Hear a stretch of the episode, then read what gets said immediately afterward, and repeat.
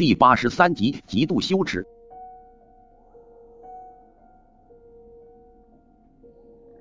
我一下没防备，被这小子拽了个趔趄，直接压着他倒了下去。说实话，我这辈子都没想过我会和另一个男的以这种极度羞耻的姿势重叠在一起。偏偏这小子在我身下还一脸娇羞的闭上了眼。要不是看在他是我堂弟的份上，我绝对一巴掌抽死他！快点起来，到底什么事？咋咋呼呼的？我急忙起身，没好气的踹了他一脚。林浩月也反应过来，起来说道：“申哥，这次可真是大事不好了！我先给你介绍一下我这几位朋友。”听到这话，我才发现这个寝室里还坐着四个女生。环顾一圈，这是个四人寝，四名女生此刻正坐在各自的床上，用一种好奇的目光打量着我。申哥，这几位就是我在我们广城灵异讨论组里认识的朋友：佳佳、露露、婷婷、苗苗。林皓月很贴心的为我介绍起四个女孩，但我感觉我区分不出来。网上不是有句话叫“过去的美女千人千样，现在的美女一模一样”吗？这四位女生虽然没整容，但化妆风格如出一辙。乍一看还真分不清楚，也只能靠衣服来区分了。等等，广城灵异讨论组是什么东西？我打断林浩月的介绍，看着他的眼睛问。林浩月挠了挠头，神情略显尴尬。申哥，这种讨论组啥的，每个地方都有。毕竟很多人对那什么神啊、鬼啊之类的东西还是很感兴趣的。那你怎么会加进去？你懂那些东西吗？这不你懂吗？林浩月乐呵呵的傻笑着。我寻思咱俩出生入死的关系，你懂就等于我懂，我就加进去玩玩，然后认识佳佳他们几个。后来我们在网上看到一个可以见鬼的方法。就想着试一试，没想到这一试就出问题了。林浩月咽了咽喉咙，继续道：“那个方法是请碟仙。”听到这，我几乎就猜到后面是什么剧情了。老话说，请神容易送神难，其实请鬼也一样。你以为别人很有闲情逸致，你想叫别人来，别人就来；等你玩够了，想让别人走，别人就走。没当场掐死你们几个都算好说话的。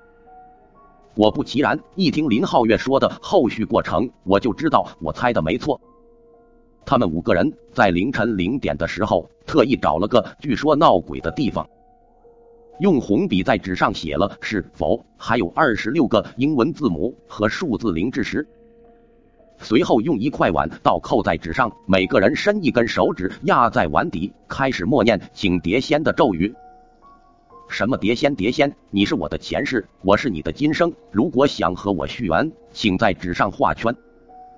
这种口诀全都是乱七八糟的，百度上一搜能有几十个版本。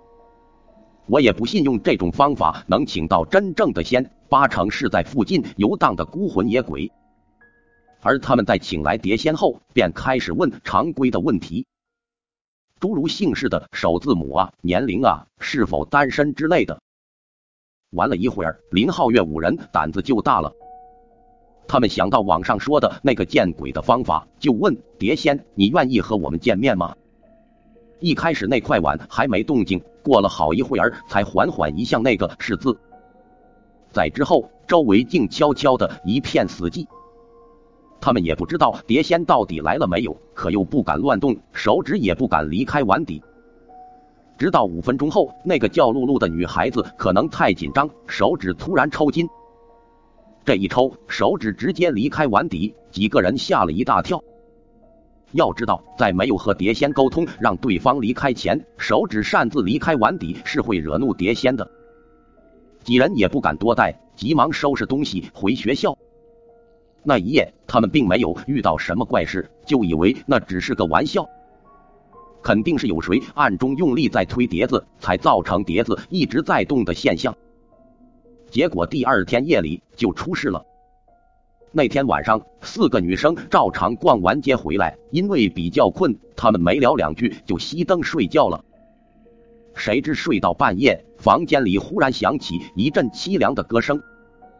佳佳还以为水手机铃声响了，喊了几声后，歌声不仅没有停止，反而离他越来越近，就好像在他耳边唱一样。他一时恼火，睁开眼想要骂人，结果睁眼的那一瞬间，他看到一张惨白到毫无血色的人脸探进他的蚊帐里面，就悬在他的头顶上。看到佳佳睁开眼，那张人脸绽放出一个非常诡异的笑容。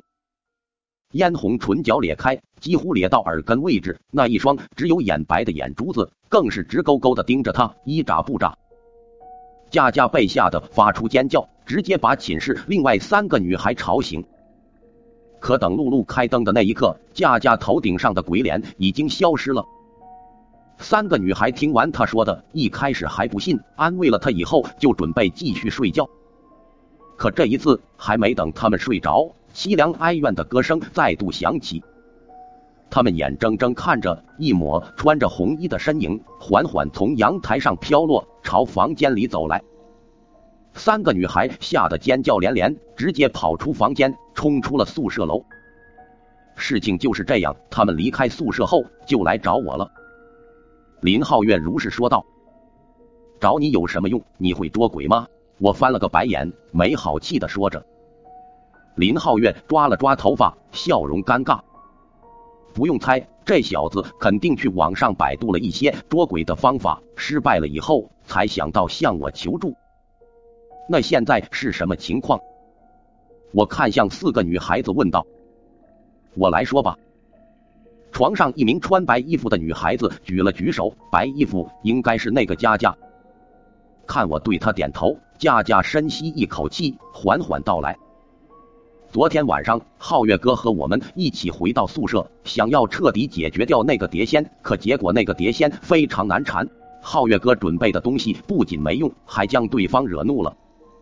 要不是后来皓月哥手机里提前定好的鸡鸣声响起，我们可能昨晚就没命了。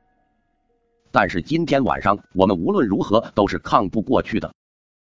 说完这句话，佳佳已经害怕到了极点，捂着脸低声啜泣了起来。